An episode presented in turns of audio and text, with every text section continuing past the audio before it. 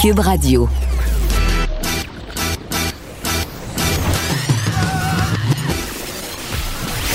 Pour elle, il n'y a jamais de mauvaise question.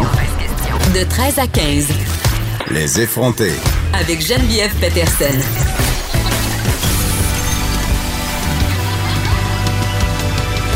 Cube Radio. Salut tout le monde, j'espère que vous allez bien. On va être ensemble pour la prochaine heure et demie. Beaucoup de sujets aujourd'hui. Évidemment, on va se parler de cette réouverture des gyms qui vont rouvrir le 22 juin avec toutes sortes de mesures d'hygiène, de mesures de distanciation. Et c'est drôle parce que hier, on en parlait là, par rapport à cette annonce euh, récente du docteur Arruda sur les lieux fermés où on pourrait être euh, à 50 personnes. On se posait la question, mais pourquoi les gyms n'ouvrent-ils pas? Eh bien, c'est chose faite. Et c'est drôle parce que ce matin, justement, j'avais rendez-vous à mon gym, à mon gym à moi, euh, qui me manquait atrocement. Vous le savez, je m'entraîne beaucoup pour gérer plein d'affaires mon anxiété, le hamster qui tourne dans ma tête. Et je vous disais justement que le gym maison, les petits poids boboche dans le sous-sol, le tapis, euh, le vélo, c'est belle fun, mais à un moment donné, on a le goût de retrouver euh, des infrastructures euh, plus professionnelles. Notre gang aussi, parce que le gym, même si je suis une fille assez solitaire, je suis pas la personne qui parle le plus au monde au gym, et tout de même, il y a un certain sentiment de communauté. Ça motive de s'entraîner en groupe, même si on est tous et toutes avec nos écouteurs en train de faire sa petite affaire. Mais bref, voilà, ce matin, j'étais là parce que mon gym, comme bien d'autres euh, lieux du genre euh, à Montréal et ailleurs au Québec, euh, avait préparé, si on veut, une espèce de plan transitoire de rouverture parce que, bon, disposant des infrastructures extérieures nécessaires, pouvait offrir des cours de groupe, des cours en entraînement privé à l'extérieur. Donc, moi, c'est ça que j'ai fait ce matin. drôle de hasard, j'avais rendez-vous pardon, avec mon entraîneur Valérie, avec laquelle je m'entraîne depuis trois ans. Et vraiment, elle m'attendait avec toutes sortes de mesures, un parcours où je suis arrivée, évidemment, euh, première étape de ce parcours, la bouteille de Purel. Ensuite, je devais me déplacer dans un, une espèce de rayon vraiment très bien déterminé avec un petit cordon pour me rendre jusqu'à l'espace où j'allais m'entraîner avec elle pendant 45 minutes. Évidemment, toutes les choses euh, auxquelles j'allais toucher avaient été préalablement désinfectées euh, par mon entraîneur qui portait par ailleurs son masque. Et je vais vous dire en affaire, j'étais contente de la retrouver. C'était le fun, mais il faisait chaud. Et avec le masque, moi, je n'en portais pas, mais elle, elle en portait un. Ça devait pas être évident. Donc, je pense que les propriétaires de gym euh, aujourd'hui sont vraiment très, très contents de savoir euh, qu'ils vont pouvoir rouvrir. C'était le fun, les mesures euh, transitoires, mais évidemment, c'était pas non plus optimal et ça comportait son lot de difficultés. Maintenant, je me demande, et on va en reparler tantôt avec notre invité qui représente plusieurs gyms au Québec, comment ça va s'organiser tout ça? Puis, tu sais, bon, c'est un peu dégueu, là, je m'excuse. Moi, je suis pas une fille qui suit énormément, mais tu sais, parfois, quand on s'entraîne, il y a du monde qui dégoûte littéralement. Là. Ils sont toujours là avec leur serviette en train d'essuyer. Et je trouvais ça déjà pas très ragoûtant à la base. Là, je sais pas, on dirait que je vais encore avoir plus tendance à vouloir m'en éloigner. Comment on va gérer ça?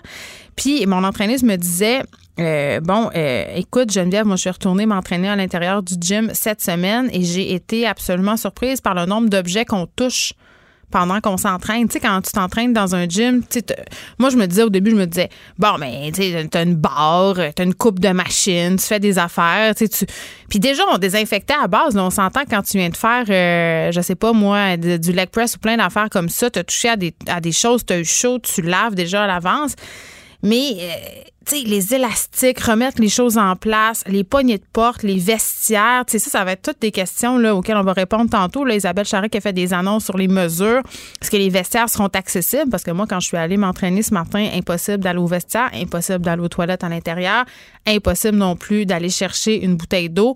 Donc, ça va être le fun, ce retour au gym, mais tout comme partout, comme les écoles, par exemple, ce ne seront pas évidemment euh, les gyms d'avant. L'expérience euh, va devoir être autre. Que les clients seront au rendez-vous? Est-ce qu'on sera prêt à payer, euh, je sais pas, moi, un gym en moyenne, c'est 50, 60 dollars par mois pour aller s'entraîner avec des contraintes? Parce que ça aussi, est-ce qu'on devra prendre rendez-vous? Ça sera plus possible de faire ce qu'on appelle un walk-in c'est-à-dire juste s'en aller euh, après une journée de travail, par exemple, et s'arrêter à son gym.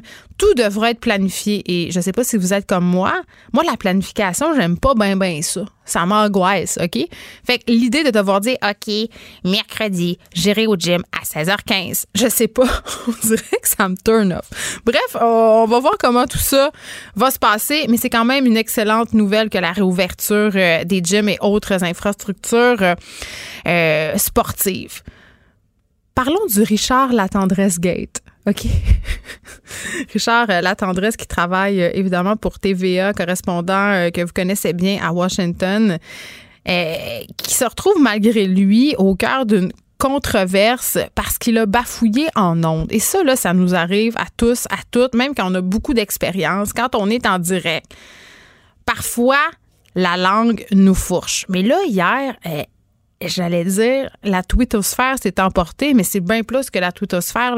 Toutes les sphères sur les médias sociaux ont pogné de quoi parce que certaines personnes croyaient avoir entendu Richard la tendresse dire, et là je m'excuse, je dois dire le mot, et c'est épouvantable, le N-word. Donc, il aurait, les gens pensaient qu'il l'avait dit en ondes, live à TV à Sophie Thibault, pendant son reportage télévisé, nègre.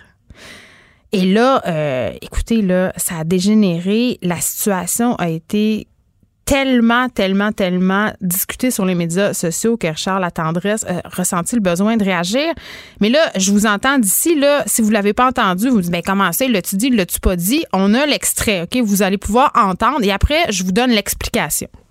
C'est un autre cas tragique, un aide noir qui, bon, il y, a une ambiguïté là, malgré tout. C'est un autre cas tragique, un aide noir qui, bon, il y, a une ambiguïté là. Bon, évidemment, euh, Richard Latendresse commentait le cas de George Floyd et euh, vous entendez là, il dit pas nègre, il dit Inde, Inde, parce que l'explication de Richard, parce qu'il a apporté évidemment des précisions, parce qu'on l'accuse littéralement d'avoir dit des mots qu'il n'a jamais dit, euh, il allait dire individu. Il s'est repris pour dire le mot noir parce qu'il voulait être plus précis dans sa description de la victime, donc euh, de George Floyd. Et pour moi, c'est assez évident quand on écoute l'extrait que ce n'est pas le N-word qui l'a dit. On peut le réentendre.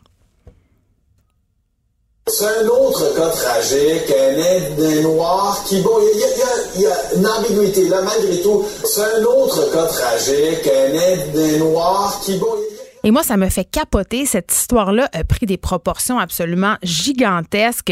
Euh, bon, euh, Monsieur Latendresse, qui est un journaliste quand même respecté, qui a des années de métier, c'est impossible, impossible euh, qu'il ait dit ce mot-là en ondes, premièrement. Euh, et, bon, là, on, on l'a entendu, mais pour ceux qui ont vu l'extrait, euh, c'est bien évident, son visage est impassible. admettons que la langue te fourche et que tu fais un lapsus absolument effroyable et que tu dis ce mot-là, ça paraît dans ta face que tu viens de te planter. Là. On s'entend impossible. Et en plus, bon, Simon Jaudoin, que vous connaissez bien, ancien directeur du Voir, dénonçait cette situation-là sur, sur sa page Facebook. Et réalisateur de TVA qui est venu euh, commenter en dessous et il a dit eh, écoutez, je suis bien placé pour en parler. ce segment-là, il était préenregistré. Donc, pensez-vous vraiment qu'on aurait passé un segment préenregistré où euh, M. Latendresse aurait commis une telle erreur? S'il avait commis une telle erreur, il aurait repris sa converse et on aurait euh, évidemment passé la phrase de façon acceptable. Donc, vraiment, moi, ça me jetait à terre de voir tout ça, de voir à quel point des gens, des militants ont repris cette affaire et qui a fait boule de neige. Je voyais beaucoup de personnes partager euh, et insulter Richard La Tendresse. Il y a une pétition en ce moment. Là. Écoutez, une pétition qui était rendue hier soir à 5000 noms qui exigeait la démission de Richard La Tendresse de TVA. Je veux dire, il n'a jamais dit ce mot-là en ondes et ça me fait capoter de voir des gens, des gens qui ont une crédibilité. Il y a une prof de l'UCAM qui a dénoncé ça sur son wall publiquement en faisant comme si c'était vrai, en faisant comme si c'était arrivé, en ne faisant pas plus de recherches que ça. Et je trouve ça assez ironique de voir tous les militants qui passent leur temps à se déchirer la chemise sur les médias sociaux en parlant de fake news, en parlant d'histoires euh, non vérifiées, montées de toutes pièces et qui, qui là, n'ont pas fait le minimum de vérification. Euh, qui ont généré quand même une espèce de tempête. On n'a tellement pas besoin de ça en ce moment. On n'a tellement pas besoin de jeter davantage d'huile sur le feu dans le dossier du racisme partout et au Québec. Et les gens euh, qui ont fait ça, je pense entre autres à de l'UCAM-là, de par ses fonctions, de sa place qu'elle occupe aussi dans les médias, elle mériterait quand même un petit blâme, à mon sens. Il me semble que quand on dénonce à longueur de journée euh, les faussetés supposées que disent euh, différents médias, les coins ronds qu'on supposément prendrait, la base, ce serait de vérifier cette information-là. Ça m'a vraiment, vraiment, vraiment hier jeté à terre. Ça me fait sortir de mes gonds. Évidemment, Richard Latendresse n'a jamais dit ça. Et quand on écoute l'extrait, c'est très, très évident. Là, on va aller dans nos souvenirs. Dans nos souvenirs lointains. OK? Pour ceux qui sont un peu plus vieux. Je ne sais pas si vous vous souvenez de DJ Daniel Desnoyers. OK? Vous rappelez-vous de lui? Il faisait euh, des compilations. C'était un DJ assez populaire euh, dans les années 2000. Et là, bon, pourquoi je vous parle de lui, là, pourquoi je leur sors des boulamites, c'est qu'il a fait un post euh, sur Facebook euh, assez problématique et qui démontre, à mon sens, très, très bien que la culture du viol est toujours bien présente dans notre société, qu'il y a même du monde qui trouve ça drôle. Alors, je vous dis qu'est-ce qu'il a fait. Je vous parle de son post. Monsieur Desnoyers, notre grand champion international, a fait une petite blague. En fait, son post Facebook était le suivant. Une petite blague aujourd'hui, question de vous faire sourire. Et là, euh, il a posté une photo et sur la photo, on voit euh, une plage paradisiaque et deux personnes. On suppose que c'est un couple, un homme, une femme. L'homme euh, traîne la femme par le pied. Donc la femme est couchée sur la plage, la face dans le sable. Puis le gars la tire par le pied, la traîne, la traîne de force. Et là, le commentaire de M. Desnoyers, c'est après un souper de 150 pièces, et des roses à 60 pièces, elle m'a dit qu'elle avait mal à la tête. Donc, ce que ça sous-entend, c'est qu'après avoir payé un souper à une fille, des fleurs, ben, ça veut pas baiser, ça veut pas que tu ramènes chez eux, ben, c'est correct de la forcer, tu t'as payé. Tu as payé, donc tu peux prendre ton dû, tu peux te servir. Si c'est ça, c'est pas de la culture du viol, je me demande bien ce que c'est.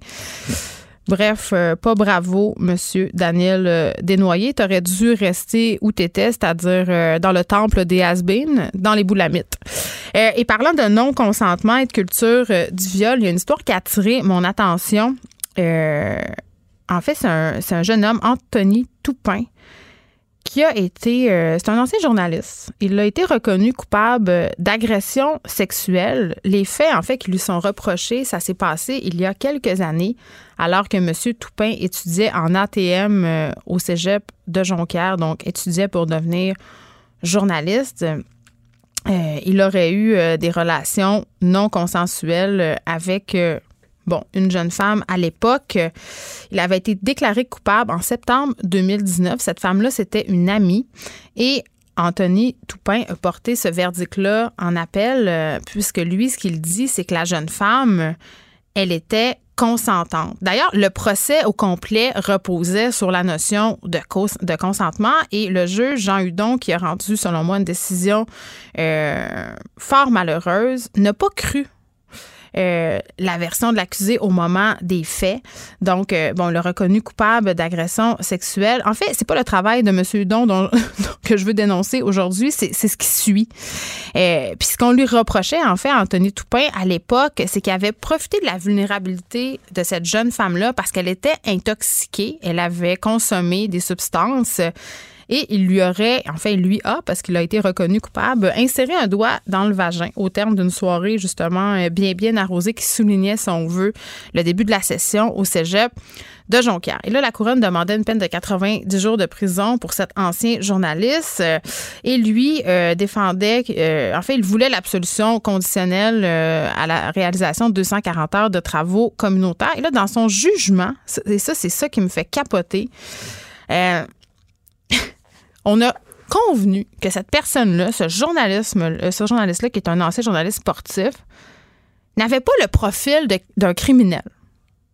N'avait pas de déviance sexuelle et qu'il avait un risque très faible de récidive. Et là, on conclut que la médiation, la médiation du dossier, parce que le dossier avait été largement médiatisé à l'époque, ce qui avait d'ailleurs fait perdre sa job à ce gars-là, euh, ben, ça avait eu un effet dissuasif sur l'accusé. Et d'ailleurs, Anthony Toupin a témoigné et il a dit que à cause de cette affaire-là, pour Petit Chat, son rêve de journaliste avait été anéanti. Il avait perdu ses jobs, euh, il avait dû retourner à l'école, il avait mis de côté justement sa carrière de journaliste. Puis là, il a dit écoutez, si j'ai un casier judiciaire, ça va avoir des effets négatifs sur ma future carrière. Et le juge Hudon a retenu ça. Et il a dit son jeune âge et son fort potentiel de devenir un pour la société sont deux facteurs qu'il a retenus pour expliquer sa décision. Donc, 240 heures de travaux communautaires euh, qu'Anthony Toupin devra faire sur une période de 12 mois. Évidemment, il aura des conditions pendant deux ans. Interdiction de communiquer avec la victime, garder la paix, avoir une bonne conduite. Hein? Parce que dans le fond, Anthony Toupin, c'est une bonne personne. Fait qu'il faudrait pas trop qu'il soit inquiété. Hein? Il faudrait pas trop que ça nuise à sa vie d'avoir agressé sexuellement une jeune femme. Et ça nous rappelle, euh, je sais pas si vous vous souvenez de la sentence de l'Américain Brock Turner. vous savez, c'est un cet ancien étudiant, euh, c'était un sportif aussi de l'université Stanford. Il avait été condamné à une peine de six mois de prison pour le viol d'une jeune femme et il avait été libéré après n'avoir purgé que la moitié de cette peine qui était déjà jugée clémente. Et le procès avait commencé à 2015. On avait évoqué un peu la même affaire. Le jeune homme avait un grand futur devant lui. C'était un modèle pour les jeunes. Donc moi, si je comprends bien, si je suis là, hein, si on est un jeune homme brillant, on n'est pas euh, déviant, on n'enferme pas de personnes dans son sous-sol, on les attache pas, on n'est pas un déviant sexuel. Si on a un avenir qu'on va devenir un contribuable profitable pour la société, ben c'est moins grave. C'est moins grave de rentrer son doigt dans le vagin des madames qui veulent pas. C'est moins grave de violer des madames. On mérite une deuxième chance. Et ce qui me jette à terre dans le cas d'Anthony Toupin, c'est qu'il avait même pas l'air de reconnaître qu'il avait mal agi. Il a remis en doute la version de la victime en parlant de consentement. Je veux dire, quand une fille est saoule morte, tu sais, quand, quand une fille est est c'est peut-être pas une bonne idée d'avoir des relations sexuelles avec elle. Même si elle dit oui, parce qu'elle n'est pas en état de consentir, j'ai envie de dire, ça, peut attendre. Ça peut attendre. On peut avoir une relation sexuelle tantôt ou demain. Et vraiment, la notion de consentement, elle est excessivement euh, importante et vraiment, elle est au cœur aussi de plusieurs histoires d'agression sexuelle. Et beaucoup de victimes, et c'est ce que je trouve déplorable, hésitent à porter plainte car justement, ben, elles étaient saoules. Euh, elles ont l'impression qu'elles n'ont pas assez dit non. Parce qu'il y a des circonstances aussi euh, au niveau des agressions sexuelles. Mettons que tu as passé la soirée dans un bar avec un gars, que tu décides de le suivre chez lui, puis que là, ben rendu là, ça te tente pas. Ça te tente pas de coucher avec. Puis là, il te force un peu la main. Envoie donc, dit oui, on est déjà rendu. Et euh, plusieurs filles puis des femmes croient qu'elles ont, parce qu'elles ont suivi le gars, ou peut-être aussi parce qu'elles se sont fait payer des affaires. En tout cas, si je me fie au poste de Daniel Desnoyers, c'est ça. Euh, elles ont quelque chose à se reprocher. Elles doivent quelque chose. C'est comme si faut crier non, là, vraiment fort, dire non, non, non, non, non, puis se débattre, puis donner des coups de poing. Sinon, le consentement, ça vaut rien. et ton non veut rien dire. Je veux dire, si clairement tu es avec une fille puis que c'est évident que ça ne tente pas, gère-toi. Passe-toi un welly, comme on dit, là puis mets-la dans un taxi. Ça va t'éviter de te retrouver devant un juge des années plus tard puis te plaindre que, oh mon Dieu, cette affaire-là a gâché ta carrière. Pense un peu avec ta tête, pas avec ton bas du corps.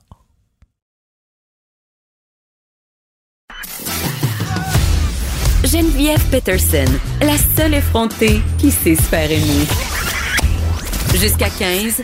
Vous écoutez Les effrontés. C'est officiel, les gyms et autres installations sportives intérieures pourront finalement rouvrir le 22 juin prochain. Et ça, c'est une excellente nouvelle pour notre prochaine invité qui avait manifesté euh, devant l'Assemblée nationale euh, le 9 juin dernier pour demander justement au gouvernement de rouvrir les gyms. Mathieu Dumontet est là, porte-parole de la Coalition des studios d'entraînement privés du Québec. Monsieur Dumontet, bonjour. Ben, bonjour. Ben, vous êtes content? Ah, ben ouais, ça faisait longtemps qu'on l'attendait. Donc, vous êtes satisfait euh, de cette annonce d'Isabelle Charret, la ministre des Sports? Ben, présentement, tout laisse bien euh, présager ce qui s'en vient. On attend encore euh, le document officiel de la CNESST. Oui. Présentement, leur site web, il doit chauffer avec les, les refreshs qu'on fait sur nos browsers pour voir ce qui se passe. Ben oui, je comprends parce que vous aviez hâte. Et bon, là, la réouverture, elle est prévue le 22 juin. Ça arrive très, très vite. Ça vous laisse pas beaucoup Oui. de temps. Est-ce que, euh, par exemple, à votre gym, vous, vous êtes prêt? Ben, nous autres, en réalité, on est prêts depuis le 24 avril, quand on a commencé nos démarches auprès du gouvernement pour dire, ben, on a des solutions, euh, on est prêt à, faire de la distanciation physique, les procédures de nettoyage, tout ça. Il faut comprendre qu'on est dans le business de la propreté indirectement. Il n'y a pas personne qui tolérait un gym qui est sale, donc on fait juste bonifier Ouais, mais- encore plus ce qu'on fait là. Attends, moi, mais Monsieur Dumontel, là, moi, je fréquente les gyms quand même depuis très, très longtemps. On s'entend, là, il y a des gyms qui sont plus propres que d'autres et il y a de la clientèle aussi, euh, parfois. Tu sais, ça m'arrive de voir des gens qui suent sur une machine puis qui s'en vont sans trop désinfecter, lavent pas les affaires. Là, il faudra quand même faire preuve d'une rigueur considérable. Est-ce qu'il va y avoir une police, de la propreté? Ben, nous autres, en partant, en étant des studios d'entraînement privés, euh, les petits studios d'entraînement, on n'est pas dans les grandes chaînes. Nous autres, notre dynamique est complètement différente que les grandes chaînes. On n'a pas des, des grandes surfaces avec des machines au quart de tour. Déjà, notre clientèle, nos membres, c'est des gens qui réservaient déjà leur place. Qui, qui- Vous voulez dire pour venir s'entraîner librement ou pour un entraînement privé? Même, même librement. La plupart de nos, euh, de nos clients ils réservaient sur des plages spécifiques. On avait toujours un contrôle des gens qui venaient à un moment donné. Fait que pour vous, ça va pas changer grand-chose? Ben, je dirais pour moi, pour mes membres, c'est pas mal business as usual. Ben OK, ben parlo- parlons-en de vos membres parce que je pense qu'on est une coupe à s'être entraîné à la maison, à avoir continué. La motivation n'était pas toujours au rendez-vous. Tu sais, c'est tough de, de se minder à s'entraîner, par exemple. Un cours de spinning tout seul dans son garage, c'est pas comme aller le suivre dans un gym, on va se le dire. Là, clairement. qu'est-ce que vous entendiez euh, de la part de vos clients? Est-ce qu'ils avaient hâte de revenir?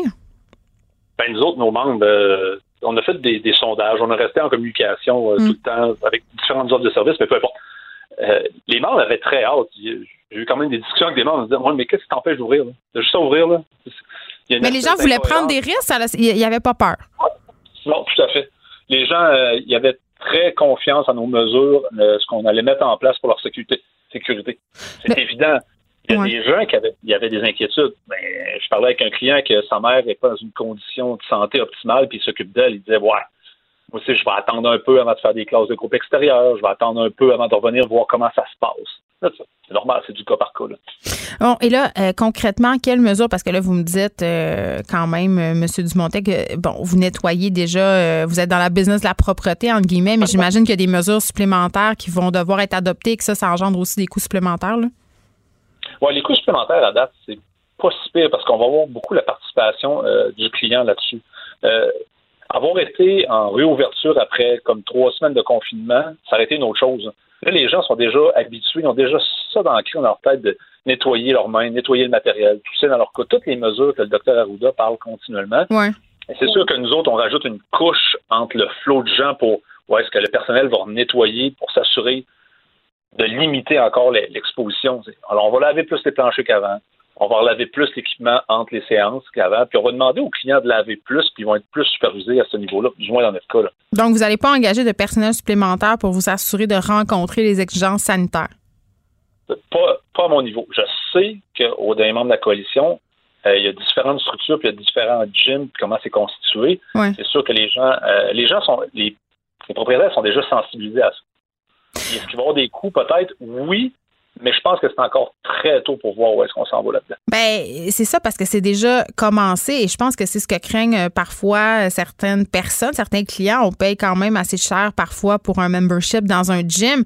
Euh, plusieurs secteurs de l'économie, là, je pense entre autres, c'est pas la même affaire, mais lundi, par exemple, j'étais allée recevoir un soin esthétique, je me pouvais plus, mais c'était 5 dollars de plus pour justement absorber euh, les coûts de tout ce matériel supplémentaire nécessaire, cette désinfection, le temps qu'on perd aussi, la rentabilité parce que si on désinfecte, on prend plus de temps, donc on peut accueillir moins de monde.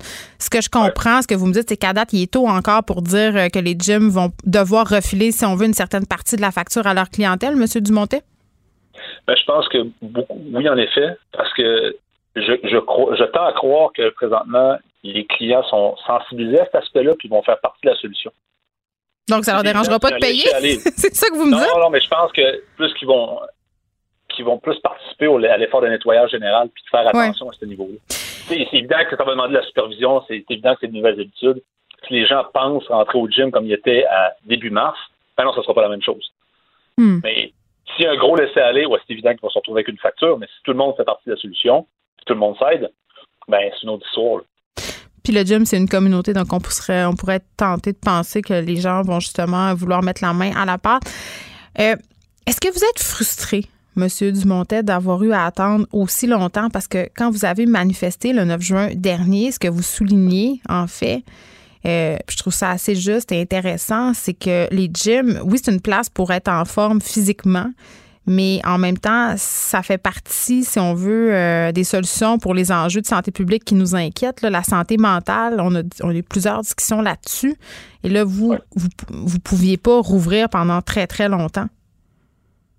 Ben, c'est sûr qu'il y a eu de la frustration, surtout qu'on on est allé, moi j'appelle ça, dans le processus démocratique complet, avec des lettres envoyées aux différents paliers ministères. On a eu des accusés de réception. Ça a été salué par. Euh, la démarche a été saluée par M. Arruda directement. Vous étiez en mode solution? on est en mode solution au jour. On a dit, OK, on, peut demander, demander, demander, puis d'avoir une spécificité. On a dit, voici les solutions, voici ce qu'on propose, puis voici, euh, parce qu'on peut aider autant sur le plan économique pour les, petites entreprises qu'autant sur la santé physique. Donc, on était là. Là, de voir, c'est sûr que ça génère la frustration. Parce qu'on voyait les, les, profits records de la Société des alcools du Québec, la SQDC qui, qui engendre des profits encore, puis nous autres, on est à côté, on dit, mais nous autres, on est aux premières lignes la prévention pour aider les Québécois et les Québécoises à augmenter leur système immunitaire, leur santé mentale pour nous permettre de pallier une deuxième vague, c'est une deuxième vague, ou peu importe ce qui va se passer par la suite. Mais là, on, se fait comme oublier, là. On se faisait oublier, disons. Mais M. Dumont, iriez-vous jusqu'à dire qu'on pourrait ou que vous souhaiteriez qu'on considère les gyms comme un service essentiel? Ah, mais on n'est pas là encore. Pour être capable de créer ça comme un, service essentiel, ça, va prendre des bases des bases et des structures qui vont être attendues partout. Puis il y, a beaucoup de différences d'une place à l'autre. Est-ce que c'est un service essentiel? Est-ce qu'on devrait le considérer? Est-ce que et reconnaître la spécificité de chaque endroit? Puis la capacité qu'on a pour aider au bien-être des Québécois et des Québécoises? Hmm. Je pense que oui. D'appeler ça un service essentiel au même niveau que euh, les forces de l'ordre, les pompiers, les ambulanciers, ça commence à être gros, là. Mais en même temps, ça joue euh, activement euh, et bénéfiquement sur la santé mentale des gens. Oui, mais là, après ça, est-ce que c'est un débat de société de dire ouais. Euh, comment, comment, c'est quoi les priorités de la société, puis où est-ce qu'on met ben, met notre énergie? Partez-moi pas là-dessus. Moi, je pense qu'il devrait avoir un crédit d'impôt quand on s'inscrit dans un gym parce que c'est une question de santé publique. Mais ça, effectivement, c'est un autre débat. J'avais un propriétaire de gym qui m'écrivait la semaine dernière, en fait, qui me disait, écoutez, euh, moi, je capote un peu parce que euh, on est un petit gym, là, justement, un petit gym privé. On vient d'ouvrir et parce qu'on vient d'ouvrir, on n'avait pas droit, on n'a pas eu droit aux subventions euh, salariales du gouvernement. Là, il fallait être en affaires depuis plus d'un an, si je ne m'abuse, pour y avoir droit à ces subventions-là. À quel point, justement, le confinement a affecté monétairement ces nouveaux gyms-là, puis les gyms aussi en général, parce que ça a été très long? Oui, ben c'est une bonne question, parce que, en réalité, on, absorbe quatre mois de loyer. Oui. Parce que juillet, on va le considérer, là, euh, c'est pas à cause qu'on ouvre. il, est annulé. il est annulé. Il est annulé. Donc, là, on commence, on recommence l'année pour nous autres avec un quatre mois de loyer de frais, de frais fixes encaissés. Et là, on s'entend d'un côté euh, l'aide au loyer qui se passe. C'est pas tous les propriétaires qui ont signé pour ça parce que c'est compliqué. C'est un autre prêt qui va au euh, propriétaire Le mot-clé, c'est prêt. Le mot-clé, c'est pas, ça. C'est pas un cadeau. Là. Ils n'ont pas donné quatre mois de loyer. Là. Puis au même principe que les aides qu'il y a eu aux entreprises, avec le fameux 40 000 c'est un prêt. Donc, euh, c'est tout. Euh, on a parlé beaucoup avec les membres au départ en disant faites attention, c'est des cadeaux empoisonnés. Hmm. Il, y a, beaucoup. Oui, c'est difficile, il n'y a, pas d'aide spécifiquement, mais en même temps, est-ce qu'il y a un risque quand on se part en affaires? Oui, en effet. Non, mais personne ne peut prévoir une pandémie. Exactement. Mauvais timing. J'ai des amis proches qui venaient d'acheter un gym, eux aussi, puis ils étaient comme, ben, tabarouette, on a un problème. Je dis, ouais, ben, c'est le temps de, faire aller le talent entrepreneurial. Mais de se faire, de se faire empêcher d'opérer le commerce sur une longue période de même, en continuant de payer. Ben là, on peut rentrer dans des débats, là. Le, compte, le compte de taxes continue de rentrer. Ben oui, les charges, les, frais fixes continuent à devoir être payés. Euh, en terminant, M. Dumont, est-ce que vous avez bon espoir pour votre industrie euh, que vous allez réussir à vous relever? Euh, je pense que c'est les prochains mois. On va voir ce qui va se passer avec la réponse de la clientèle. C'est aussi bonne qu'elle laisse entendre. Mais c'est vraiment euh, le début de l'automne, ça va être quelque chose d'intéressant si la relance ne se refait pas. Parce que la plupart des propriétaires espèrent le retour qui vient généralement avec l'automne. Puis là, ben, on tombe, on a des gros faits fixes à absorber pour le restant de l'année. En tout cas, moi, je connais beaucoup de gens qui ont envie de retourner au gym parce qu'on a fait beaucoup de pain, Monsieur Dumontet, pendant, la pandémie. Mathieu Dumontet, merci. On va vous souhaiter, évidemment, bonne chance euh, pour cette réouverture. J'espère euh, que les sportifs seront au rendez-vous. Mathieu Dumontet, qui est porte-parole de la Coalition des studios d'entraînement privés du Québec.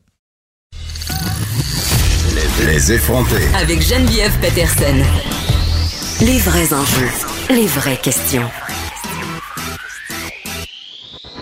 Vous écoutez Les effrontés. On va faire un retour. Euh, je sais pas si vous avez vu passer ça dans les médias. Euh, la disparition de la jeune Britannique Madeleine McCann, euh, ça avait fait couler beaucoup d'encre au moment où ça s'était produit en 2007. Je vous résume un petit peu l'histoire pour ceux euh, peut-être pour qui ce ne serait pas frais. Là. La famille McCann, qui est une famille britannique, des parents médecins qui prennent des vacances au Portugal, vraiment classique, s'en vont dans ce qu'on appelle un resort pour une semaine de vacances, séjourne dans un bungalow du complexe hôtelier Ocean Club. Ça, c'est une station balnéaire, juste pour vous situer environ 300 kilomètres au sud de, Lisbonne. Et le 3 mai 2007, les parents de Madeleine Mécan, qu'on a appelé la petite Maddy, euh, mettent au lit leur enfant. Euh, bon, ils ont deux autres enfants, Sean et Amélie, deux jumeaux de deux ans. Et ils font ce que bien d'autres parents auraient fait dans les mêmes circonstances. Ils vont dîner avec un couple d'amis avec qui ils sont en voyage dans un restaurant de tapas à 120 mètres de leur bungalow. Donc vraiment, là, ils ont les yeux sur la bâtisse. Et bon, euh, à intervalles réguliers, vont vérifier que les enfants vont bien. On aurait tous fait ça. On a peut-être déjà fait ça. Moi, je l'ai déjà fait, coucher mes enfants euh, dans une maison et aller souper euh, dans la cour arrière, pas très très loin. Et je l'aurais fait aussi à un hôtel. tu sais, jusque là, là, rien de très très grave. Vers 21 heures le père va vérifier que les enfants dorment et vers 22 heures, la mère euh, y retourne et découvre que le lit de la petite Madeleine est vide et que les volets de la fenêtre sont ouverts. Et là, les parents, évidemment, vous comprendrez, se mettent à capoter, alertent leurs amis, cherchent, cherchent, cherchent, rien à faire. Elle est disparue. Ils sonnent l'alerte. Cette disparition-là, écoutez, juste d'en parler, là, ça me donne des frissons. Ça a été médiatisé à l'échelle planétaire. On a cherché cette petite fille-là. Les parents sont restés au Portugal de longs mois. Il y a par ailleurs un documentaire qui est sorti sur Netflix cette année sur cette histoire-là où vraiment on revisite les événements. Donc, les parents qui sont restés au Portugal plusieurs mois pour essayer de retrouver leur fille, de travailler avec les autorités. Mais on n'avait aucun suspect, aucune piste. C'était comme si elle s'était volatilisée jusqu'en 2019 la police allemande relance l'enquête de façon assez spectaculaire sur cette disparition et annonce début juin qu'elle a un suspect. Au début, on révèle pas trop c'est qui ce suspect-là. Maintenant, on sait que son nom, c'est Christian B. 43 ans. C'est un pédophile multirécidiviste qui est actuellement, euh, il est en détention en fait dans le nord de l'Allemagne. Et cet homme-là vivait à l'époque des faits, c'est-à-dire en 2007, à quelques kilomètres de l'hôtel où l'enfant a disparu.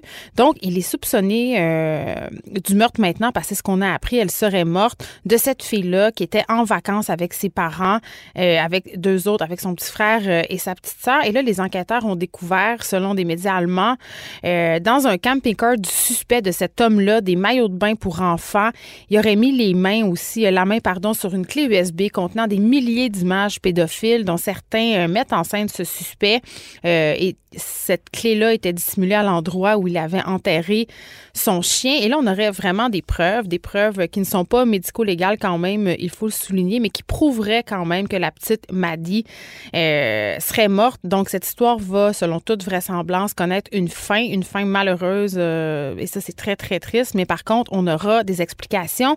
On parle de tout ça avec Nancy Roy, qui est la directrice générale de l'Association des familles de personnes assassinées ou disparues. Madame Roy, bonjour. Bonjour.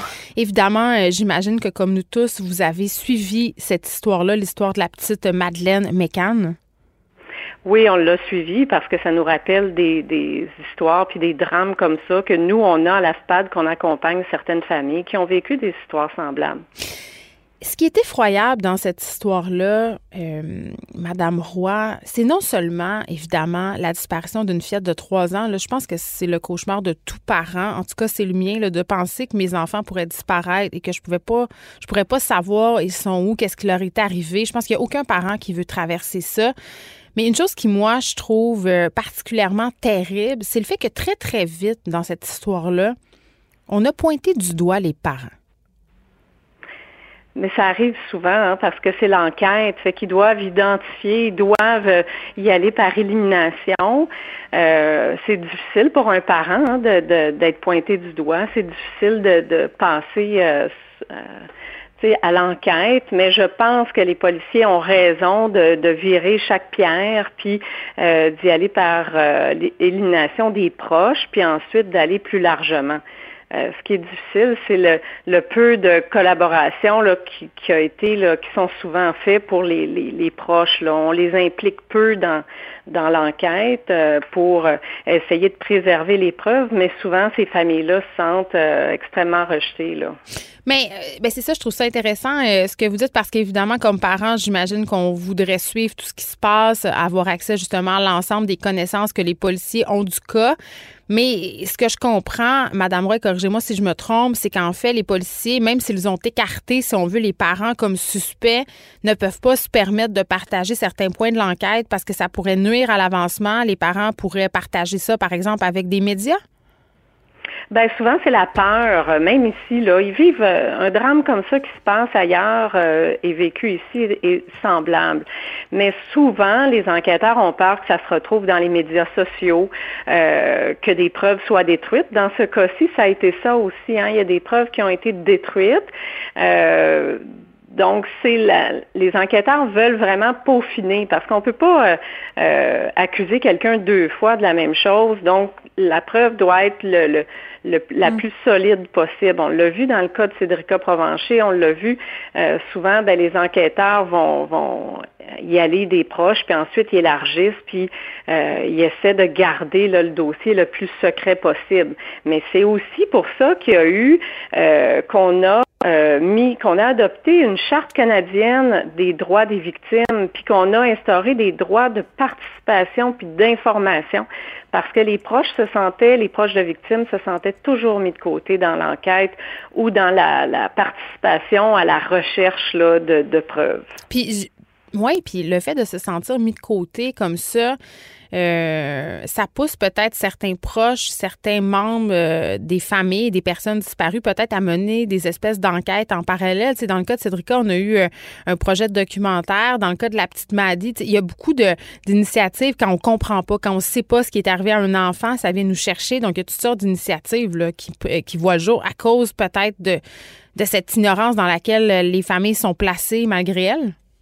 Oui, puis il y a le, tout le, euh, ils veulent la recherche de la vérité pour arriver un jour à faire leur deuil. Fait que donc, toutes les, les, méthodes sont bonnes. On a vu des familles demander aussi des euh, des médiums ou euh, d'y aller avec toutes sortes de façons parce que tu veux retrouver ton proche. Vous voyez ça souvent, les médiums, Madame Roy? Oui, oui, euh, il y a des gens qui nous appellent même pour offrir leurs services. Nous, on a, euh, on a une ligne directrice là qu'on parce que ça serait de, de, promettre des choses qui sont pas réalistes. Fait que nous, ce qu'on demande aux policiers souvent, c'est une rencontre avec les enquêteurs, avec les proches, pour qu'ils se sentent respectés, qu'ils se sentent aussi impliqués dans le plan de match. Et ben l'importance aussi de toutes les émissions, euh, parce que des fois un petit détail, ça peut être euh, euh, quelqu'un qui sait quelque chose quelque part, des années après, peut arriver à faire connaître la vérité. Fait que je pense que dans le cas de la petite Maddy, ben, on a vu que ça, ça a porté fruit. Ils ont réussi à trouver euh, euh, des preuves qui vont faire en sorte que la famille, même si là euh, disent qu'ils n'ont pas reçu de lettre prouvant là, que qu'elle est morte, mm. mais au moins, il y aura résolution de cette enquête-là. Oui, mais en même temps, moi, ce qui me jette à terre, Madame Roy, quand même, euh, c'est que dans l'article de l'agence France-Presse où on détaille les faits dont on vient de se parler, on peut lire un moment que les parents ont été avisés par écrit. Par écrit par les, les, autorités allemandes que cette fillette-là, euh, Maddy, euh, disparue depuis très, très longtemps, avait probablement été tuée. Je veux dire, apprendre ça par écrit d'un corps de police que son enfant est décédé, ça manque pas un peu de sensibilité? Oui, ça manque de respect. Euh, je pense pas qu'ici c'est ce qui se passerait parce que on revendiquerait des droits euh, pour ces proches-là ça reste que c'est les parents, donc ça devrait être les premiers informés avant même euh, les médias. Fait que ça, dans ce dossier-là, c'est épouvantable, ce que les parents ont dû vivre. Hmm. Euh, mais ici, je je serais surprise qu'une telle chose arrive parce que les dossiers sont jamais fermés. Hein. Fait que les policiers continuent souvent deux ans, trois ans, quatre ans, cinq ans après à refaire une demande à la population puis remettre euh, en lumière les faits qu'ils ont. Puis s'ils ont des nouveaux éléments, ben réouvre l'enquête, mais elle n'est jamais fermée. Et là, j'imagine, Madame Roy, qu'une histoire comme celle de Madeleine euh, Mécan qui est en train de connaître un, un dénouement, ça remue certaines choses pour euh, les familles dont vous vous occupez, les familles qui ont des proches disparus. Ben, les personnes qui ont des proches disparus, que ce soit des cas non résolus, hein, qui savent que la personne est décédée, mais assassinée, mais ils n'ont pas le corps, ou une personne qui est disparue puis ils n'ont aucune information. Mais toutes ces histoires-là les remuent énormément parce qu'ils revivent eux-mêmes souvent leur donne de l'espoir euh, mm. d'arriver eux autres aussi à une fin. Euh, mais c'est extrêmement pénible parce que ces gens-là font pas leur deuil. Ils n'ont pas un processus judiciaire pour dire ben justice a été rendue. Ils sont toujours dans cette attente-là. C'est très pénible et de mettre la main sur un suspect. Là, bon, dans le cas de la petite Madeleine Mécan, euh, on a un homme en détention. J'imagine euh, que de savoir et de, de, mettre un visage, même si c'est terrible de comprendre ce qui est arrivé à son enfant, ça peut soulager ou non certaines familles? Ben, euh, ce qui va les soulager, c'est qu'il y a un processus judiciaire qui va se passer. Là, il est en détention, il demandait une remise en liberté. Oui, ça va pas passer, je pense. Ben, j'espère que non, hein, parce qu'on l'a vu dans Marilyn Lévesque, là, des, des, récidivistes notoires qui, qui sont remis en liberté, c'est épouvantable. Mais euh, ça, soulage quand même de savoir qu'une justice va être rendue, puis qu'enfin, on sait ce qui est arrivé, puis c'est extrêmement pénible, mais il y a un processus de deuil qui peut commencer. Oui, et vous le soulignez, là, cet homme-là, euh, c'est un multirécidiviste. Par ailleurs, euh, il est visé par un mandat d'une demande, en fait, d'extradition au Portugal pour le viol d'une femme de 72 ans, donc ça m'étonnerait énormément euh, qu'il accepte sa demande de remise en liberté. Nancy Roy, merci, directrice générale de l'Association des familles de personnes assassinées, merci, ou disparues. On faisait un retour sur la disparition de la jeune britannique Madeleine McCann qui est disparue en 2007. Elle avait trois ans. On a un suspect. Il est en détention en Allemagne et on a des informations selon lesquelles la petite, euh, malheureusement, serait décédée. Merci beaucoup, Madame Roy. Merci, au revoir. Au revoir.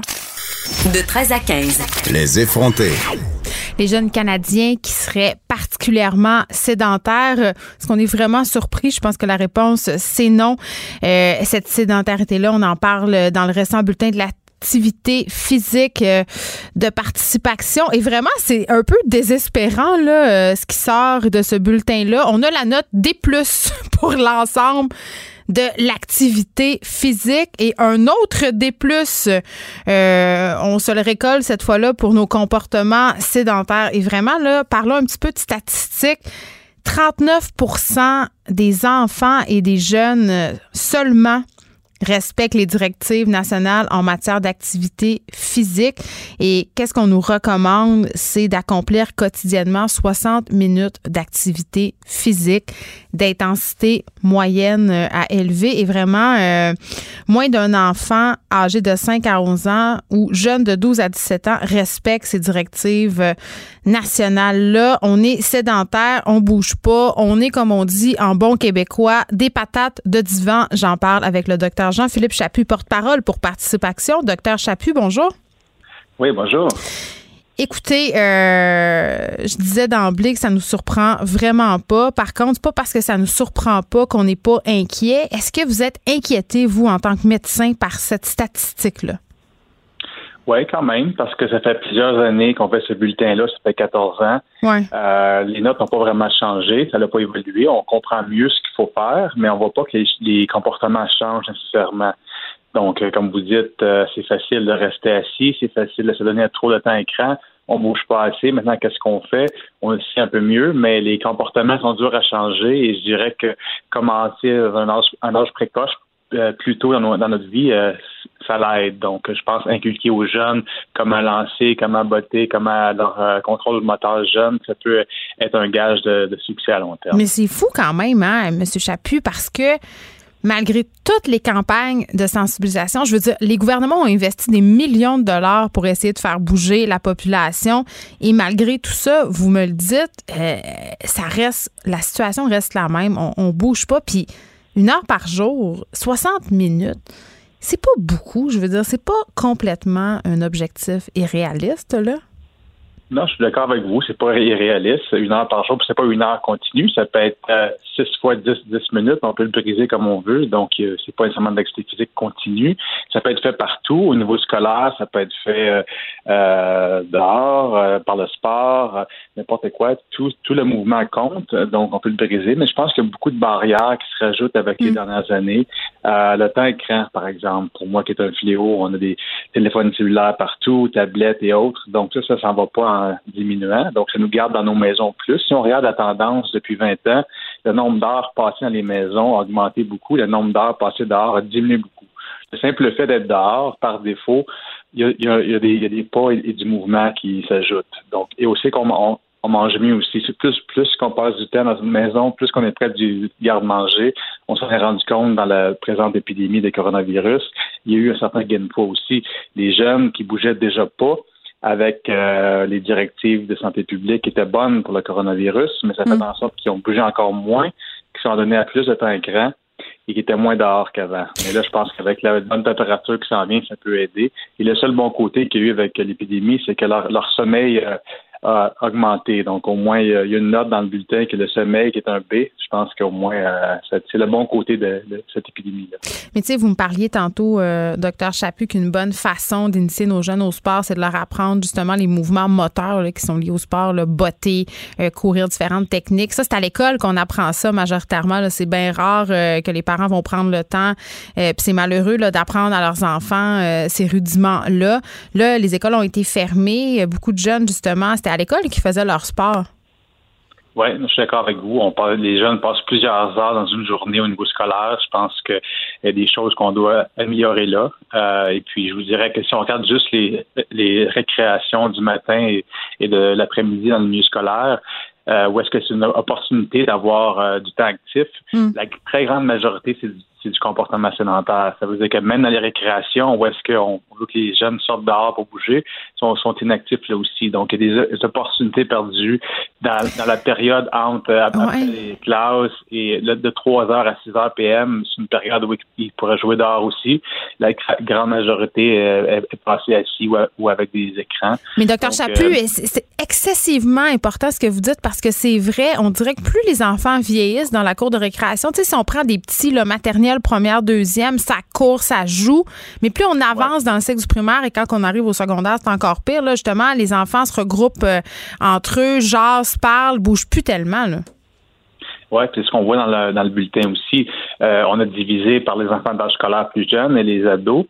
Et avec l'âge, l'adolescence, ils bougent moins. Et les filles encore moins que les garçons. Donc, il y a des différences selon garçons et filles. Pour différentes raisons. Je pense que la, réalité des des garçons est très différente. Ils sont très, ils vont, sont sur les réseaux sociaux, ils veulent avec, avec leurs amis. Mais souvent, lorsqu'on les suit par la suite, à l'âge adulte, ça va changer. Donc, ça peut être une phase euh, être ado où est-ce qu'ils ont des comportements malsains, mais qui reviennent à la normale pour beaucoup d'entre eux par la suite. Donc, je mm. pense pas que euh, lorsqu'on a des mauvais comportements, c'est pour le reste de notre vie aussi. Mais euh, je pense que les opportunités perdues, puis on a tendance à dire, regardant ces, ces notes-là qui sont pas bonnes, oui, mais je mets pas le blâme sur les enfants nécessairement. Je pense que euh, c'est tout le monde ensemble. Mettez-le sur les parents. Allez-y, on ben, en a déjà une barge puis un char de blâme, les parents. On peut en prendre un autre. Allez-y. Ouais. J'en ai un peu sur les parents, c'est vrai aussi, parce que les parents, il faut que ce soit des bons modèles pour leurs enfants. oui, mais, OK, mais là, OK. Docteur Chapu, OK, on va se mettre en mode solution. OK, ça vous dérange? On, va, on va arrêter de blâmer les parents.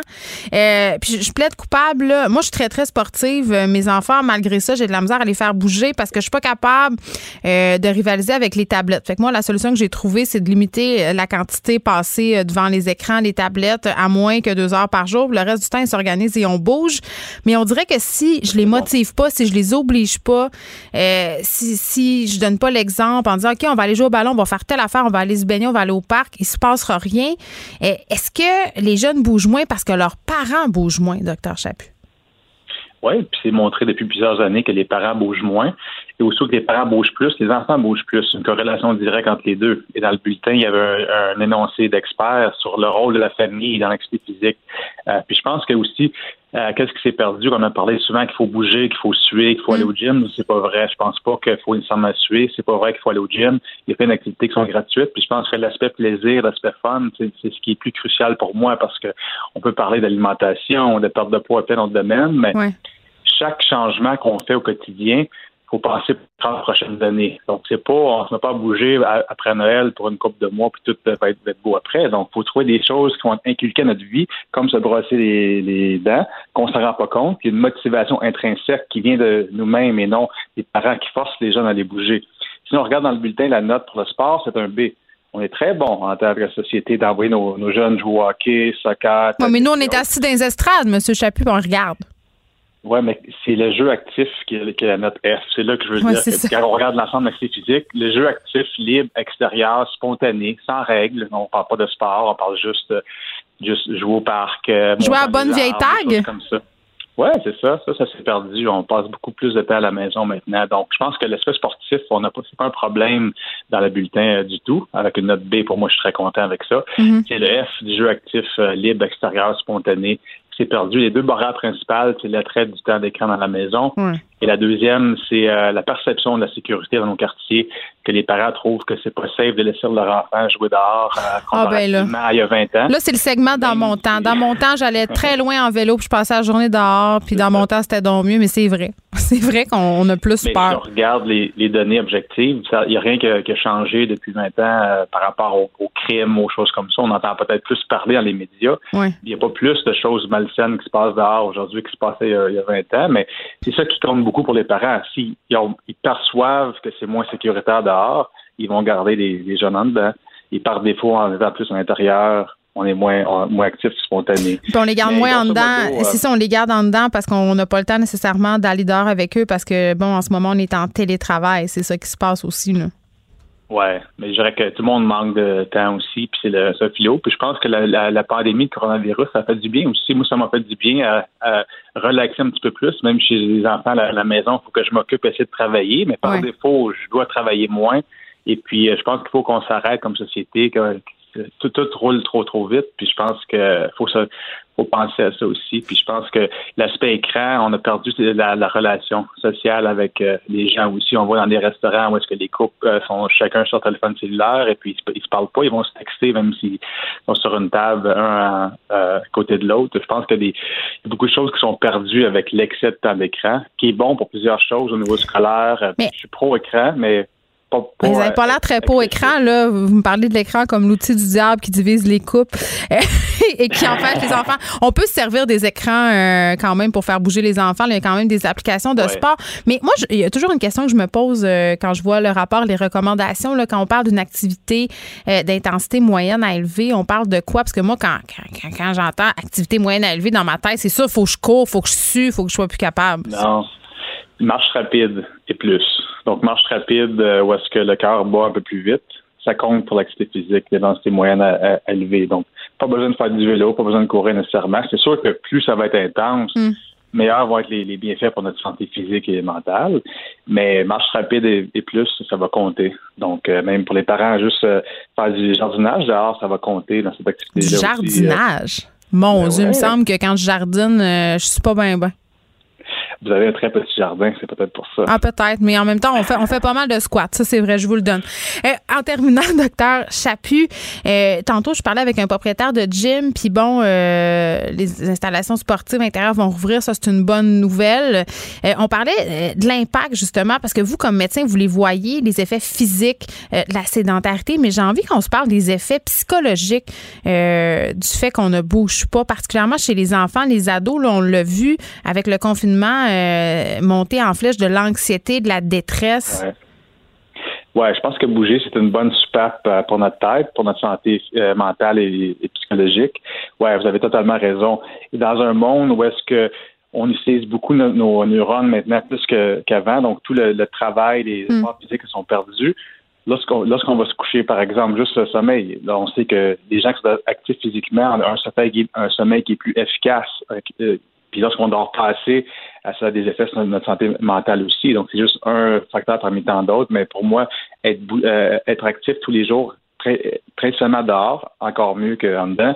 Euh, ouais, c'est très bon pour prévenir la dépression, anxiété, stress, pour gérer notre stress au quotidien. Je pense que c'est la meilleure chose de bouger au moins une heure tous les jours. Juste du bon, docteur Jean-Philippe Chaput, porte-parole pour Participation. On se parlait euh, de ce rapport euh, qui nous apprend encore et toujours que les jeunes Canadiens sont particulièrement sédentaires. et j'ai envie de, tu sais, on a parlé beaucoup de la tablette, puis la tablette est toujours sur le banc des accusés. En même temps, euh, je vais être super honnête, là, je suis pas de celle qui démonise la tablette. J'ai grandi en jouant au Nintendo tellement beaucoup.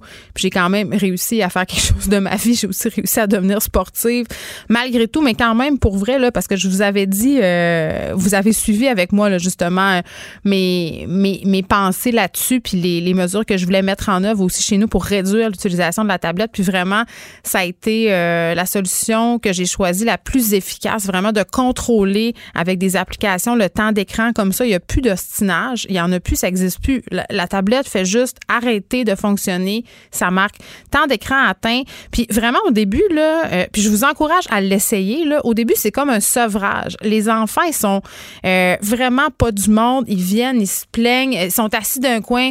Il n'y a rien à faire, je sais pas quoi faire. Parce que c'est ça, ils savent plus quoi faire. Parce que dès qu'ils ont rien à faire, ils s'en vont sur la tablette. Et là, il y a plein de jeux, puis c'est super le fun. Donc, ils sont plus habitués, si on veut, à s'occuper. Et là, tranquillement, au bout de quelques jours, quelques semaines, ça devient comme intégré. Tu sais, eh, c'est deux heures de tablette par jour, c'est tout. Après ça, on fait autre chose. Puis autre chose, c'est pas écouter la télé. C'est pas aller écouter YouTube sur la télé. Donc, il faut sortir, il faut faire des affaires. Et euh, vraiment, je pense que c'est important euh, ce que le docteur Chaput disait, le prêcher par l'exemple. Hier, on est allé avec les enfants prendre une marche. quand même une marche de 2-3 km. Quand tu as des enfants de 5-6 ans, c'est long pour eux. faut qu'il y ait un but. Il faut qu'il y ait un but.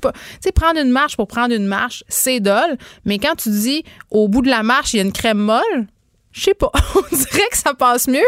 Donc, marche, crème molle, parc en face de la crèmerie, on joue d'un module un peu, on revient, puis on l'a fait, notre heure d'activité physique par jour. Tout le monde se sent mieux, tout le monde se couche avec justement le sentiment de ne pas s'être trop pogné le beigne, de ne pas avoir été euh, assez patate de divan. Puis je trouve aussi, euh, on culpabilise beaucoup les parents, là, puis c'est vrai qu'on a notre rôle à jouer là-dedans. Mais essayez-le, faites-le le test un peu de, de, réduire la tablette, puis sortez avec vos enfants. Vous aussi, vous allez avoir une petite période de sevrage. Moi, j'ai juste laissé mon téléphone à la maison hier. J'avais un petit peu un cold turkey en marchant, mais ça a bien été. Écrivaine. Blogueuse. Scénariste et animatrice. Geneviève Peterson. La Wonder Woman de Cube Radio. Le groupe Vigilance OGM a lancé une nouvelle campagne de sensibilisation aujourd'hui, démontrant que les pesticides euh, glyphosate, euh, en fait le pesticide de glyphosate euh, qui est souvent sur la sellette depuis la dernière année, est présent jusque dans l'urine de plusieurs personnalités connues. Et là, je vous explique un peu de quoi il en retourne. 65 des échantillons euh, qui ont été analysés dans le cadre euh, de cette campagne de sensibilisation-là contenaient des traces de cette molécule chimique-là, donc ce fameux glyphosate. Et euh, la personne ayant montré la concentration la plus élevée, eh bien, c'est un agriculteur qui arrose ses champs avec l'herbicide en question. Donc, ils ont testé chez Vigilance OGM plusieurs vedettes. Euh, exemple, euh, Georges Larac. Je sais pas s'il croit à ça, les pesticides, Georges Larac. Faudrait lui demander.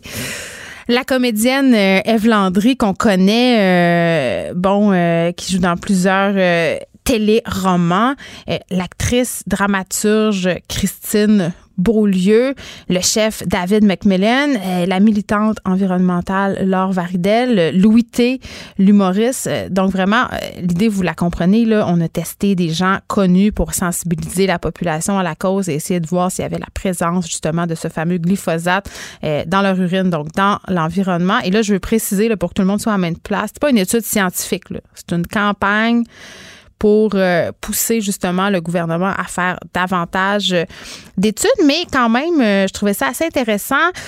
Parlons-en avec Marise Bouchard, qui est professeure de santé environnementale à l'Université de Montréal, chercheuse aussi à l'hôpital Sainte-Justine. Madame Bouchard, bonjour. Bonjour.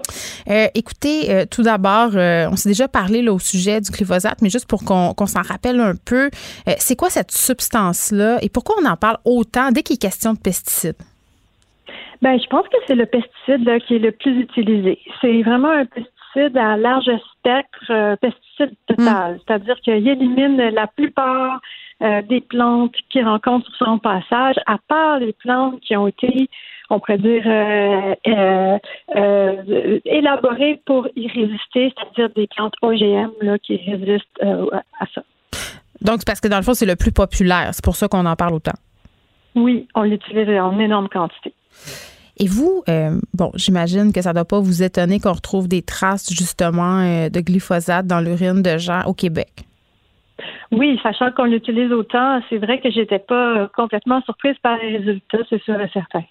Mais OK, mais juste parce que je veux qu'on comprenne bien de quoi il s'agit, là, on a fait des tests, il y avait 26 échantillons positif. Puis là, on a des concentrations. Donc, les concentrations détectées là, s'échelonnaient entre 0,091 puis ça allait jusqu'à 3,442 euh, euh, microgrammes par litre. Tu sais, est-ce que c'est beaucoup? Euh, non, c'est comparable avec avec ce qu'on s'attendrait. ben j'ai dit non. C'est c'est ça la question. Faudrait pas en trouver, c'est ça finalement. Je vais raffiner un petit peu ma réponse. En réalité, là, c'est difficile de dire qu'est-ce qui est beaucoup, qu'est-ce qui est pas beaucoup, parce qu'on qu'on connaît pas bien les risques. Donc, ce qu'on peut dire, c'est qu'effectivement, euh, c'est pas des niveaux qui sont nécessairement plus élevés euh, qu'ailleurs, parce que en Amérique du Nord, là, on est tous exposés. On, mm-hmm. on pratique l'agriculture d'une façon similaire d'un endroit à un autre. Donc, on a des niveaux d'exposition qui se ressemblent. La vraie question, c'est ça, c'est de savoir est-ce que c'est trop euh, est-ce que c'est est-ce qu'il y a des risques? Puis ça, malheureusement, j'ai pas pour vous aujourd'hui la réponse à cette question-là, qui est pourtant peut-être la question la plus importante. Mais je pense quand même aussi que c'est ça peut-être le but de cette campagne de sensibilisation-là, c'est d'un peu euh, attirer l'attention de la population parce que quand même le glyphosate est au cœur euh, d'une controverse quand même depuis quelques années. Je pense qu'on voudrait, en tout cas moi comme citoyenne, je voudrais que le gouvernement pousse plus loin ces études là. D'ailleurs, on a montré quand même des liens assez problématiques entre euh, des gens qui vendent justement des pesticides, des fermiers, le gouvernement qui ferme les yeux. Il y a une commission d'enquête là-dessus. Ça, c'est des choses qu'on sait, mais tu sais concrètement, nous dans notre vie quotidienne euh, pendant qu'on fait rien, ben on se dit est-ce qu'on peut faire des affaires? Je m'explique là. Euh, où est-ce qu'on peut en retrouver dans ce qu'on mange, par exemple, euh, de ce pesticide-là? Est-ce que c'est dans les fruits, dans les légumes? Est-ce qu'il y a des fruits et des légumes qui sont pires que d'autres? ça, c'est une bonne question. C'est sûr et certain que pour ces pesticides-là, je pense que les aliments les plus contaminés qu'on va retrouver aussi, ça va être des, aliments de le, blé. Donc, le blé? Oui, c'est ça. Donc, c'est les aliments de, grande culture, mais il y a le soya, le, maïs aussi. Donc, euh, en réalité, là, on va le retrouver dans, une très, très grande variété euh, de, produits. Mais c'est fou. Tu sais, j'aurais pensé que vous m'auriez dit euh, les pommes, les raisins, les fraises. J'aurais jamais pensé le blé, mais dans le fond, c'est logique. Ça pousse dans nos champs puis ça s'est arrosé comme le reste, évidemment. Oui, exactement. Surtout, oui, c'est ça. Mais dans les dans les, euh, les, fruits et légumes, c'est, d'autres types de pesticides qui sont utilisés en encore plus grande quantité. Bon, là, avec la COVID-19, Madame Bouchard, on a développé des nouvelles habitudes. Beaucoup de personnes ont pris, euh, en fait, désormais, là, euh, trempent leurs fruits, leurs légumes dans l'eau, dans le savon.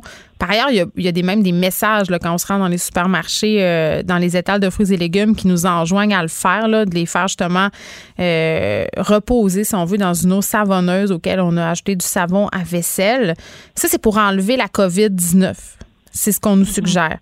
Est-ce que, selon vous, c'est une habitude qu'on devrait garder euh, par rapport justement à l'utilisation des pesticides? Excellent point. Oui, tout à fait. C'est vraiment, vraiment important de laver euh, nos fruits et légumes euh, avant de les consommer parce qu'il y a quand même une très, très bonne partie des pesticides qui sont utilisés qui vont partir là, simplement euh, en les en les lavant, mais ça prend aussi une petite abrasion mécanique. Autrement dit, il faut, les frotter aussi un petit peu. Bon, là peut-être allez-y mollo avec la fraise et la framboise. Il ne vous restera pas grand-chose si vous la frottez au grand crin. Mais euh, c'est important là pour les, les fruits et légumes qui ont une pelure résistante de, de vraiment bien frotter, que ce soit les pommes, euh, les pommes de terre, les poivrons. Il faut vraiment que euh, bien frotter aussi en plus de rincer. Mais pour le trempage, là, vous me parliez justement fraises, bleuettes, tous les petits fruits, les feuillages aussi qui sont plus fragiles, on peut pas vraiment les frotter. Combien de temps de trempage, vous diriez? Ben, il faut, faut, les rincer à grande eau, en fait. Avec une petite douche, là, un peu, là. Oui, c'est ça. C'est, c'est, euh, je pense pas qu'on a qu'il y a un gain à laisser de longues minutes euh, tremper. Bon, là, vous me disiez tantôt que vous n'aviez pas de réponse pour moi par rapport aux effets nocifs euh, du glyphosate sur la santé des gens. Il n'y a pas de consensus scientifique, c'est ce que je comprends par rapport au danger de cette molécule-là? C'est-à-dire qu'on sait qu'il y a un danger, on sait que c'est cancérigène. Euh, ce que je voulais plutôt dire, c'est que Qu'est-ce qu'on ne sait pas, c'est à partir de quelle concentration exactement, parce que là, ce qu'on a eu aujourd'hui, la nouvelle, on, s'est fait euh, tester plusieurs personnes. Moi, j'ai accepté aussi de, participer à ça parce que je crois qu'on peut faire plus, on peut faire mieux par rapport N'en aviez-vous?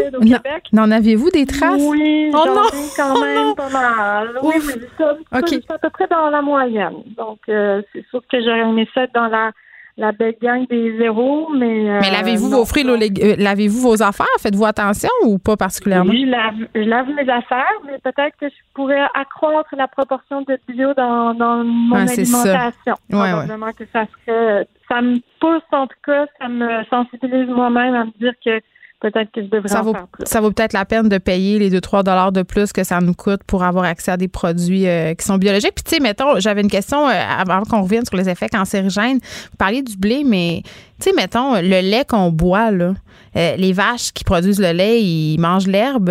cette herbe-là, elle est possiblement contaminée par les pesticides. Est-ce que ça vaut la peine d'acheter des œufs, du lait bio quand on parle de pesticides ou ça n'a pas de lien? À ma connaissance, c'est pas vraiment ça les grosses sources d'exposition plus importantes. Euh, si on parle en tout cas pour le, le glyphosate, là, tantôt j'ai mentionné les produits céréaliers, il y a aussi des légumineuses qui s'avèrent en fait être le, le, produit le plus contaminé. Fait que c'est vraiment dommage quand on sait que c'est une bonne chose de manger des légumineuses, d'accroître cette part-là. C'est des protéines végétales excellentes. Hmm. Donc, euh, ben, moi, en fait, aussi, là, quand je vous disais de, de manger bio, là, je le sais que c'est pas à la portée de tout le monde. Premièrement, c'est pas tout le temps disponible. Deuxièmement, ça hmm. peut être cher. Mais vous savez qu'il y a certains produits que ça peut plus vouloir la peine de manger bio que d'autres. Genre les fraises, euh, les patates, justement. Donc, c'est vraiment facile de trouver sur Internet si vous euh, googlez Dirty Dozen, là, ou la euh, douzaine salopard en français. Euh, ça, ça présente c'est quoi les produits qui sont les plus contaminés? On a toujours les fraises sur ce, ce palmarès-là, les épinards. Cette année, il y a le kale qui est apparu. Il y a les pommes, malheureusement, euh, qui sont des bons légumes pas trop chers, des poires. mais bref, pour ces produits-là qui sont les plus souvent contaminés, ça peut avoir la peine d'acheter bio. Par contre, il y a d'autres produits, c'est le contraire. Ils sont très rarement contaminés. Ceux-là aussi, on les retrouve très facilement sur le web. C'est le Clean 15. Je m'excuse, il n'y a pas de traduction officielle pour ça. Mais euh, donc ça, c'est des produits qui sont très peu souvent contaminés. Puis pour ceux-là, peut-être que ça vaut pas la peine de, de mettre notre argent euh, pour euh, prendre la version bio. Bon, c'est correct de prendre euh, la version normale, comme il y a des asperges qui en font partie cette saison. C'est tentant de dire à ce point-ci, faites vos recherches. Marise Bouchard, merci, professeure de santé environnementale à l'Université de Montréal et chercheuse à l'hôpital Sainte-Justine. Moi, si je retiens une chose de cette entrevue, c'est que c'est une bonne affaire de laver nos fruits, nos, nos légumes. On a bien ri de ça, là, de ceux qui lavaient leur épicerie pendant la COVID, mais c'est une bonne, une bonne habitude pardon, à adopter rapport aussi à la présence de pesticides. Merci de nous avoir parlé. Les effronter. Avec Geneviève Peterson. Les vrais enjeux, les vraies questions. Vous écoutez Les effronter. Le monde d'Émilie.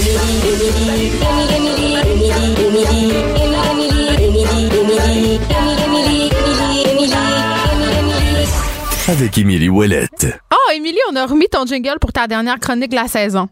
Écoute, je suis donc bien énervée d'entendre ça. Wow! Je suis- voilà, ça me fait, ça m'en prend pas beaucoup pour être super de bonne humeur. Ben là, écoute, moi, ce qui va me rendre de bonne humeur, euh, bon, je l'ai dit, c'est ta dernière chronique cette saison. Évidemment, on va te retrouver la saison prochaine, je l'espère. Euh, mais euh, moi, je m'en vais en vacances, là. Hein? Il me reste deux, il me reste trois dodos, en fait. Je compte ça en dodo. Même pas deux dodos. Après vendredi, dernière émission. Après ça, break d'été pour moi.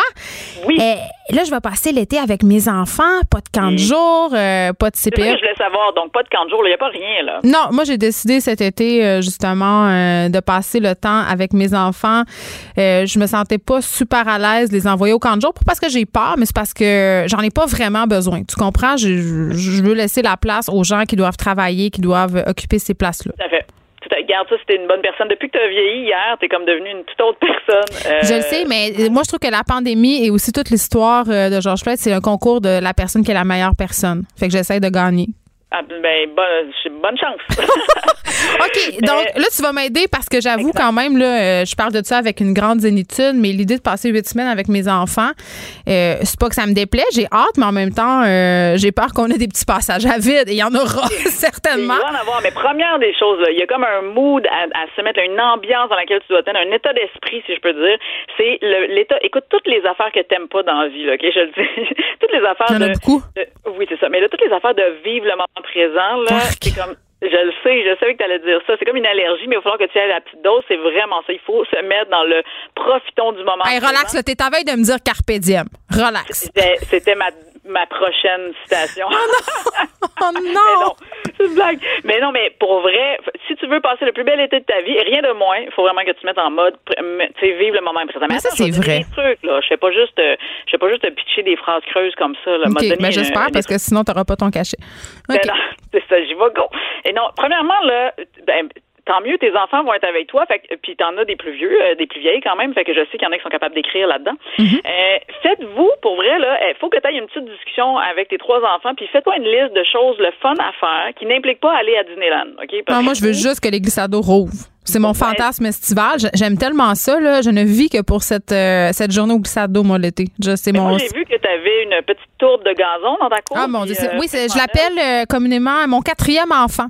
Exact. ma ben, tourbe. Peux mettre une petite, euh, une petite toile dessus, mettre de l'eau, puis glisse là-dessus. Slide comme les anciens trucs à banane. Là, Oh, comme dans euh, C'est comme ça que je t'aime, la série euh, sur tout TV, écrite par François Letourneau. C'est, Il y a un personnage qui est de, de mafia qui, qui slide sur sa petite affaire. C'est génial. C'est ça. Fait que ça, Mais je vais tout briser ma tourbe. Je ferai pas ça, là, ma belle tourbe, toi. Bon, bon, moi, j'essayais de régler ton truc de glissade d'eau. Non. Ma tourbe, c'est comme le divan de ma grand-mère. Tu sais, le divan qu'on mettait un plastique dessus, là, mais ma tourbe, c'est comme du gazon qu'on peut pas marcher dessus. Est juste là pour être vert. Juste pour être qu'on le regarde, on peut pas marcher. Exactement. C'est pour faire des stories Euh, sur Instagram. D'abord, mets, mets d'autres choses dans ta liste. Mais tu sais, ça, c'est les, toutes les, regarde, casse-tête, marche, pique-nique improvisé sur pas ta tourbe. Ça, j'adore. Ça, j'adore le pique-nique. Je suis, je suis une grande, euh, une grande amatrice. Bon, jeu de société. Euh, je- Non, on a assez joué là, aux jeux de société. C'est parce que aussi, on s'entend qu'on a épuisé quand même beaucoup notre sac d'idées pendant la COVID. Oui, mais la différence, c'est que tu conciliais quand même le travail. Là, tu vas avoir quand même une chance d'être un peu plus relax, peut-être. Ouais, que ça. va peut-être euh, plus aider. Euh, mais bref, le but, c'est qu'il faut que ça- cette liste-là vous ressemble. Faites-vous juste une liste pour justement pas avoir à. Tu sais, quand t'as rien à faire parce que les moments creux dont tu parlais tantôt, Mm. t'es repigé dans ta liste. Tu vas pas faire comme, là, qu'est-ce qu'on fait, qu'est-ce qu'on fait, puis on pogne les nerfs, puis on se. Aller dans la liste. Faites-vous une liste en début d'été. Puis des fois, ça peut être, tu sais, tu dis huit semaines, ben c'est huit choses dans ta liste que tu dis, une fois par semaine, on va essayer de faire ça, genre. OK. Euh, deuxième affaire, baisse tes attentes. Ah, ça, j'adore. Ça, c'est mon concept préféré dans la vie. La gestion des attentes. Puis plus tu mets tes attentes basses, plus tu es content. Vraiment, puis c'est c'est euh, relié avec euh, le lâcher prise. Hein? C'est comme Oh, un couple qui qui va bien, ça. Ben, ses attentes puis lâcher. Hey, T'es à veille de nous écrire un livre de croissance personnelle. Écoute, je suis, je me cherche un illustrateur, puis on est en business, je pense, pour illustrer mes propos. Euh, non, mais pour vrai, de, gérer les attentes, mais autant les tiennes, mais autant celles des enfants, je dirais, parce que tu sais, s'il y a quelqu'un qui est capable de se mettre des attentes puis de s'écrinquer oh, haut dans la vie, c'est les attentes. oui, là, il écoute, oui, là, il écoute les nouvelles, puis il entend toutes sortes d'affaires, puis là, ils sont comme, maman, c'est vrai, on va aller en voyage, là, les avions, là, le 23 juillet, ça recommence, là, pourquoi on va pas en Floride? Tu sais, c'est ça, là, c'est ça que je vis quotidiennement. Non, non, mais absolument, ou aller au parc, ou aller, tu sais, ça, c'est, ou aller même chez les amis encore. Tu sais, comme nous, on n'est pas, je suis pas rendu là dans ma, tu sais, je suis rendu dans, OK, on peut aller au parc, OK, tu vois tes amis, puis vous jouez dans la cour avec des amis. Mais tu sais, on n'est pas encore rendu, ah oui, oui, tu peux aller chez tel ami ou tel ami. Les amis en dedans, là, moi non plus, je suis pas là. Non, c'est vraiment ça, on pas, là. Non. Fait que c'est tout le temps, mais ça c'est quotidien. Hein. Les enfants vont toujours demander est-ce qu'on peut. Euh, Fait que tu sais, on va régler ça tout de suite. On baisse nos attentes. Il y a beaucoup de choses qui n'arriveront pas. Mais quand t'as pas d'attente, puis que les enfants n'ont pas d'attente, ben à partir de là, tout peut être le fun. Fait ah, mais c'est ça. Fait que là, ok, je comprends. Vendredi, je m'assois avec eux autres, puis je leur annonce un, été très très plate. Comme ça, je suis gagnante. c'est exactement ça que je dis. Euh, non, mais l'été, voici avec quoi on peut jouer, puis ça va être quoi nos, tu sais, après ça, nos attentes. On faut pas mm. qu'il y en ait tant que ça. Mais là, après ça, attends, là, on va mettre aussi des outils pour que ça marche. je suis pas juste, je suis pas juste à dire, ben, c'est tes attentes, c'est un peu abstrait pour des enfants. Euh, ben, ça dépend quel âge, mais euh, mettons, ma, ma, fille de 6 ans, elle a aucune idée c'est quoi. Elle s'en sac aussi de, de tes attentes puis des siennes complètement, complètement. Moi, je, je, valorise beaucoup l'autonomie des enfants parce que, tu sais, être avec ses enfants l'été, ça veut pas dire non plus euh, on va être tout le temps ensemble 24 heures sur 24 à toujours faire des choses ensemble. Même si je soupçonne, pour te connaître un peu, que tu vas quand même travailler cet été. C'est-à-dire que tu seras peut-être pas. À je vais finir un petit livre. Ben voilà, fait que tu vas avoir besoin de temps pour toi pour pouvoir écrire. Oui, mais moi je vis quelque chose de magique qui s'appelle la garde partagée. Ah, tu m'énerves. Euh, bon, ben alors toi, tu as le luxe d'être séparé. le bonheur d'avoir un mariage ruiné. C'est extraordinaire, tu sais, ça. Ça, tu as vécu ce bonheur mais pour les autres communs du mortel qui n'ont pas nécessairement euh, cette chance. Qui ont plus de euh, persévérance. qui ont plus de persévérance. Euh, moi, là, ça fait quelques années que je fais ça. Moi, je, je, je mise vraiment sur l'autonomie de mes enfants l'été. Mm. C'est-à-dire que, tu sais, la petite liste qu'on a faite tantôt, là, j'en ai une autre liste que les enfants font, mais que ça, c'est genre, voici les activités que tu peux faire et que tu n'as besoin d'aucune personne pour t'aider. Ça, ça vise beaucoup ma fille de 6 ans. Genre, je veux même pas, parce que si tu me dis, je veux faire du bricolage puis de la peinture, c'est moi, il faut qu'il sorte les pinceaux, c'est moi qu'il faut qu'il sorte la peinture. Fait que ça, ça marche pas. Ça rentre pas dans cette catégorie-là. Faut que tu sois capable de faire l'activité de A à Z, de, de sortir les choses, de la jouer. C'est le segment Chris-moi patience de la journée. Complètement. Oui, complètement. Puis ça, on le détermine d'avance, ça va être quand cet horaire-là. Puis, fait que ça, il pige. Il y a comme un bol là, dans mon entrée, là, puis il pige, ou il pige, ou il regarde, ou peu importe, ils choisissent dans cette liste-là. Moi, ils sont obligés tout le temps d'avoir des activités. Moi, je t'écoute, puis je me dis, on peut-tu juste des fois leur dire, regarde, là, euh, tu t'en vas dehors, puis c'est ça qui se passe, tu reviendras dans une demi-heure. Tu sais, je reviens à ton timer, là, ça, ça marche. Ça, ça marche vraiment. Puis l'autre affaire que j'ai, moi, c'est mes blocs Lego. Ça, faut que je, faut que je. Hein? Je pense qu'on avait déjà parlé, mais je le répète. Moi, j'ai trois blocs Lego chez nous. Un vert, un rouge, un jaune. OK? Quand, à côté de moi, le Lego, il est rouge, ne viens jamais me parler. Si tu viens me parler parce que, avec mon Lego rouge, c'est parce que tu es en train de mourir. C'est la seule raison pour laquelle. C'est comme un code. Complètement. C'est un oh code mon, parce que s'il faut que je travaille, tu viens pas me parler s'il est rouge. Mais s'il est jaune, ça veut dire que, OK, je travaille, viens pas me déranger, mais tu peux venir quand même me demander une collation, mettons. Puis vert, ça, euh, parfait, je suis en train de répondre à des courriels, peu importe, puis tu mm. peux venir me parler. Fait que ça, c'est un code. Fait que ça, c'est que je m'en fous que tu ailles jouer dehors, que tu fasses n'importe quoi, mais tu sais, ça c'est un code qui fonctionne, c'est super visuel, rouge, jaune, vert, puis ça fait déjà, euh, je pense, trois ans que je l'ai mis en place et ça fonctionne très bien. Bon, Émilie, il te reste 10 secondes. Fait que. Ben, t'as tous les outils, Geneviève, pour ton eh, été. J'ai de se retrouver à l'automne, mais crime, quand on va se retrouver, je veux avoir le succès noté de cet été-là pour moi. je, veux, je sens que je vais t'écrire beaucoup de messages tard dans la nuit sur Instagram pour me plaindre de, des activités ratées. Émilie, je te souhaite vraiment d'excellentes vacances avec ta famille. On va se retrouver à l'automne, je l'espère. Merci beaucoup d'avoir été là cette année et nous avoir donné tout plein de conseils pour euh, être des meilleures mères et aussi, euh, bon, euh, se réinventer Juste ça, c'est la petite joke, c'est le mot le plus galvaudé. Je vais pas arrêter de le dire, on dirait. Merci beaucoup, Émilie. On se retrouve de notre côté demain. Je vous laisse avec Mario Dumont et Vincent Dessereau. Merci d'avoir écouté Les Effrontés. Cette émission est maintenant disponible en podcast. Rendez-vous dans la section balado de l'application ou du site cube.radio pour une écoute sur mesure en tout temps. Cube Radio, autrement dit. Et maintenant, autrement écouté.